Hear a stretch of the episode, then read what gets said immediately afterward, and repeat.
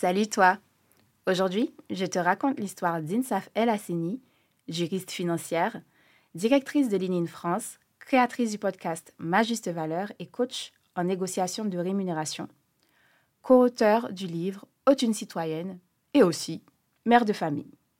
Oui, Insaf a plusieurs casquettes et on se demande bien comment elle fait. Mais au-delà de ses activités professionnelles, c'est le parcours d'Insaf qui m'a personnellement touchée. J'ai vraiment hâte de te raconter tout ça. Allez, c'est parti. Si je te demande de me citer le nom de quatre femmes compositrices ou ingénieures ou anthropologues ou même entrepreneurs à succès, chez la plupart des gens, ça donne plus ou moins ça. Bon, oui, on sèche à un moment et encore plus si on cherche des femmes racisées. Et pourtant, elles sont nombreuses à contribuer au progrès du monde en toute discrétion et bien souvent pas très loin de chez nous. Je m'appelle Vanessa et je suis là pour te faire connaître le parcours vers le succès de ces femmes de nos communautés afin de t'informer et peut-être t'inspirer.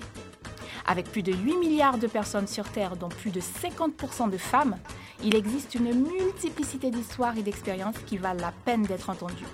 Je vais donc t'en raconter quelques-unes et je suis persuadée que tu arriveras à t'identifier à une ou plusieurs de ces femmes. Allez, viens écouter leurs histoires. Insaf El Hasseni naît en 1982 et grandit à Lyon d'un père originaire de Tunisie et d'une mère d'origine italienne.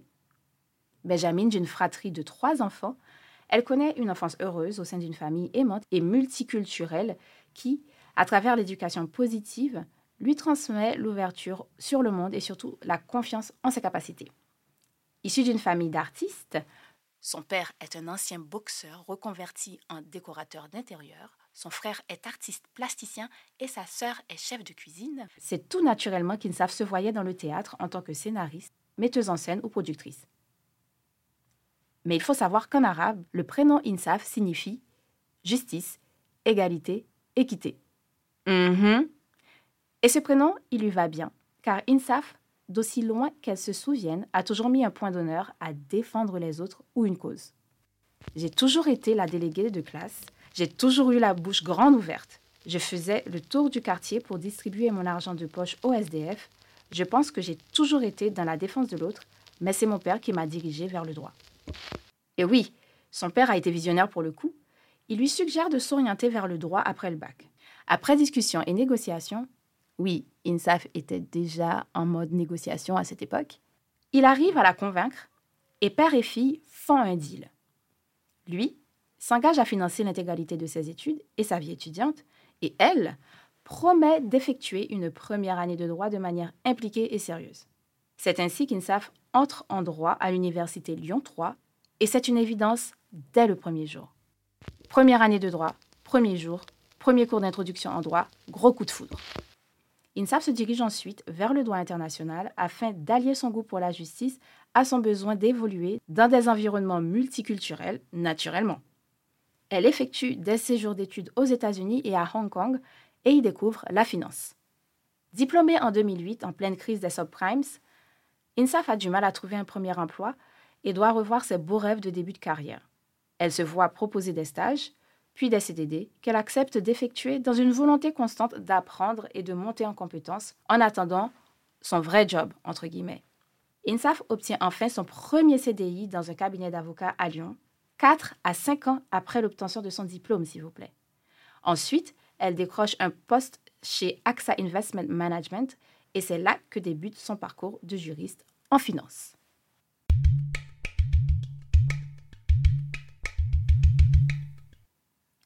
INSAF intègre par la suite une autre entreprise, qui n'est pas AXA, et est chargée de modéliser juridiquement les codes économiques des traders et des commerciaux. Elle négocie des gros contrats son travail lui plaît, elle est bien payée. Elle est tellement bonne dans son métier qu'elle est surnommée l'aquilleuse. Jusque-là, tout va bien. Eh bien voilà, au détour d'une conversation, Insaf découvre qu'un collègue masculin est payé 5 000 euros brut annuel de plus qu'elle, alors qu'il est moins diplômé, moins investi, moins compétent, avec une charge de travail et des résultats inférieurs. L'aquilleuse tombe de haut. Comme bon nombre d'entre nous, elle s'imaginait que la politique salariale de l'entreprise tenait compte de ses études prestigieuses, de ses expériences à l'étranger et de ses compétences. Je me suis dit que ce que je posais sur la table par rapport à ce que mon employeur posait sur la table était complètement déséquilibré. INSAF pense qu'il s'agit d'une erreur. Évidemment. Elle va voir son supérieur qui lui confirme les faits. C'est donc vrai. À la demande d'INSAF de revaloriser son salaire, on lui fait comprendre que son travail était reconnu, qu'elle était déjà bien payée et que contrairement à son collègue, elle n'avait pas négocié son salaire à l'entrée. Et surtout, surtout, ce collègue reçoit un bonus plus conséquent parce que, tu comprends, il est père de famille. What the fuck is this? Oui, tu as bien compris. La killeuse en prend un sacré coup. INSAF ressent cette réponse comme une invalidation de sa demande, combinée à une culpabilisation par rapport au fait qu'elle voulait gagner plus d'argent. T'es déjà bien payé et t'en veux plus. Tu ne serais pas un peu vénal En gros, on lui demande de se résigner et de continuer à bosser. Circulez, s'il vous plaît, il n'y a rien à voir. C'est l'incompréhension totale, gros sentiment d'injustice suivi du deuil d'une vision du monde du travail basée sur le mérite. J'ai reçu cette injustice comme une gifle en pleine figure. Je suis arrivée dans le monde du travail en conquérante, j'avais fait de belles études, j'étais plutôt bonne, j'avais de bons retours de ma hiérarchie et de mes clients. Je me suis dit que je ne pouvais pas accepter ça. Eh bien, INSAF choisit de ne pas se résigner et quitte cet emploi six mois plus tard pour un autre. Cette fois-ci, elle négocie son salaire à l'entrée en transposant à sa négociation de rémunération les techniques qu'elle utilise dans son métier. Et ça a marché.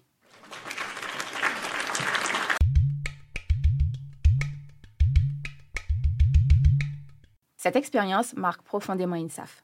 Elle prend véritablement conscience que la discrimination salariale est un problème systémique et cherche des réponses. En plus, elle traverse un moment douloureux dans sa vie personnelle. Ses fiançailles sont rompues avec son ancien compagnon. Mais elle essaye de trouver des solutions.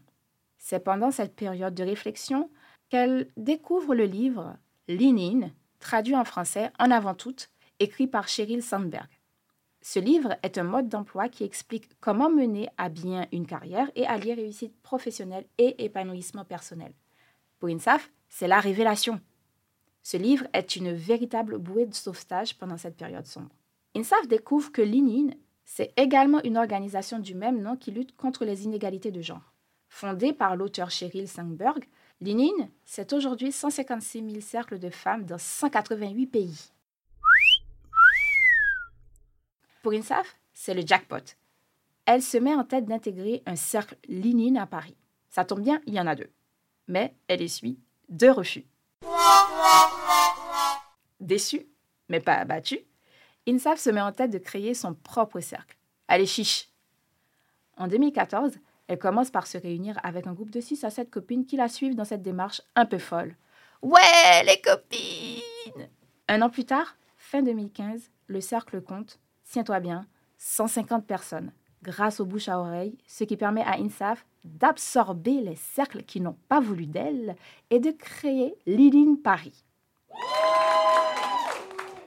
En 2018, elle fonde l'ININ France, dont elle est nommée présidente par Sheryl Sandberg elle-même. Aujourd'hui, l'ININ France compte environ une vingtaine de cercles.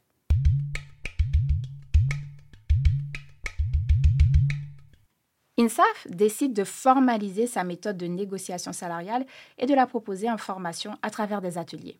Elle commence par animer ses ateliers dans des cafés, puis dans des petites salles à Paris. Le mouvement prend ensuite de l'ampleur et INSAF organise le Tour de France de la négociation, puis le Tour du monde de la négociation en 2019. 5000 femmes participent aux ateliers. C'est énorme. Mais INSAF est déçu. oui, INSAF s'attendait à plus compte tenu de l'implication en temps, énergie et argent dans ce projet. Son prochain objectif est donc de faire mieux pour avoir plus d'impact en touchant plus de personnes. Donc, on fait comment? Ben, un podcast, voyons. En 2020, INSAF crée alors le podcast Ma juste valeur dans lequel elle partage cette technique de négociation, démystifie la notion de l'argent et propose des outils pour déterminer ta juste valeur, que tu sois salarié, indépendante ou fonctionnaire, dans le but d'empouvoirer les femmes financièrement. D'ailleurs, le podcast Ma Juste Valeur est aussi disponible en anglais sous le nom de My Fair Value. Alors, je suis abonnée à ce podcast et je le déclare d'utilité publique. Les notions sont expliquées avec clarté, de manière didactique, et tu te rends compte qu'en fait, c'est pas sorcier. Je te le recommande vivement. Il n'y a pas à réfléchir. Il est disponible et gratuit et il te donne une idée du contenu de la formation du même nom qui a été créée dans le prolongement du podcast. Disponible depuis 2021, ma juste valeur est aussi une formation en ligne proposée en B2B, donc euh, aux entreprises, aux institutions et ou autres personnes morales, et en B2C, donc euh, pour les particuliers comme toi, moi, nous. Et comme toujours, les infos sont dans les notes de l'épisode.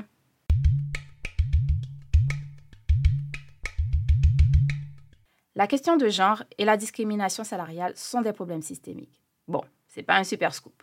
La solution proposée par INSAF pour lutter contre ces inégalités est fondée sur deux axes indissociables. 1.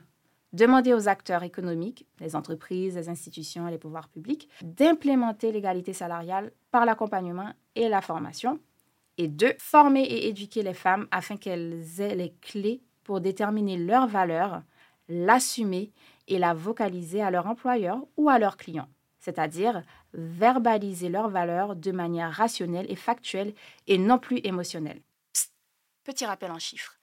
L'écart des salaires hommes-femmes, temps partiel et temps complet confondus, est de 29% en 2022. Ouais, c'est un peu la loose pour les femmes, même heureusement que ça évolue et qu'il y a des gens comme INSAF qui font bouger les choses. Au-delà de la négociation salariale, l'objectif d'INSAF est d'apprendre aux gens, je cite, qu'ils sont un produit sur le marché du travail, ce produit a un prix qu'il faut découvrir, assumer et défendre sans rentrer dans un conflit ou un tsunami émotionnel et sans non plus se brader. Fin de citation. L'idée est de simplement justifier sa valeur et la demander de manière rationnelle.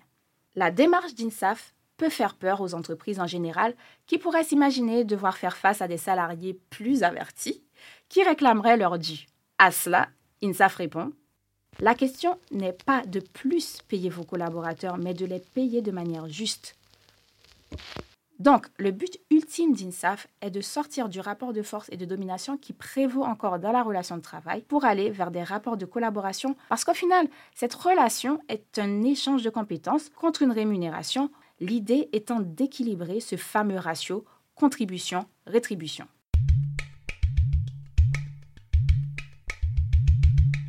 En janvier 2023 sort le livre Autune citoyenne qu'INSAF coécrit avec Héloïse Boll, ancienne journaliste économique et directrice d'Oseille et compagnie, qui fournit des conseils en patrimoine de manière indépendante. Cet ouvrage te propose des techniques pour déterminer ta valeur sur le marché du travail et négocier ta rémunération, cheval de bataille d'INSAF, et aussi gérer ton argent et l'investir on imagine le cheval de bataille d'Héloïse.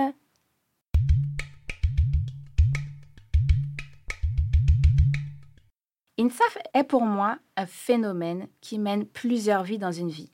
Est-ce que c'est possible d'exercer une activité salariée de juriste financier à plein temps, animer son podcast, diriger son entreprise de coaching, présider l'association Ligne France, être mère et épouse et trouver le temps d'écrire un livre? Eh bien, il semble que c'est possible. Et INSAF n'a pas envie de choisir entre sa vie de famille et sa vie professionnelle. Mais elle veille à ne pas être engloutie par ses obligations, ce qui n'est pas des plus simples. Pour elle, tout est possible. Cette conviction, elle la tient de son père, qui lui a transmis les valeurs de persévérance, d'altruisme, du goût de l'effort et du travail accompli, et la certitude qu'il n'y a aucune limite à ses rêves. Je trouve ça génial. INSAF a de l'ambition et elle l'assume. D'aussi loin que je me souvienne, j'ai toujours eu de l'ambition. J'ai un parcours de combattant. Mon parcours n'a pas été lisse. Je me suis prise plein de portes dans la figure. INSAF nous dit par là que les succès n'arrivent pas du jour au lendemain. Il faut du travail, de la détermination, de la persévérance. Pour INSAF, la lutte pour l'égalité passe nécessairement par l'égalité salariale. C'est un combat qu'elle prend à bras le corps comme une mission, une quête. Mais sache que, comme toi et moi, INSAF continue à bousculer ses propres croyances et ses barrières internes et ne laisse pas ses limites et ses peurs prendre le dessus. Quand tu hésites, pose-toi la question. Qu'est-ce que tu ferais si tu n'avais pas peur? Quand on demande à INSAF quels sont ses modèles, elle donne cette réponse tellement en phase avec le travail que je fais avec nous les femmes. Il y a beaucoup de femmes qui jalonnent mon parcours de vie et qui m'inspirent énormément et je trouve qu'il est plus louable de leur rendre hommage à elles plutôt qu'à des figures qui sont finalement plus lointaines et inaccessibles. Tu es arrivé à la fin de cet épisode. Bravo et merci pour ton écoute. J'espère que ce parcours de femme, à défaut de t'inspirer, t'aura été instructif. Tu l'auras compris, ce podcast est un moyen de mettre en lumière les femmes et leur cheminement vers la réussite afin de diversifier nos modèles et que toi, comme moi, on arrive enfin à nommer au moins quatre femmes référentes dans n'importe quel domaine d'activité sans se creuser les méninges ou aller sur Internet. Alors, soutiens-nous les femmes en t'abonnant, en partageant cet épisode, en le likant ou en le commentant. Moi, je te retrouve avec plaisir dans un prochain épisode de Nous les femmes.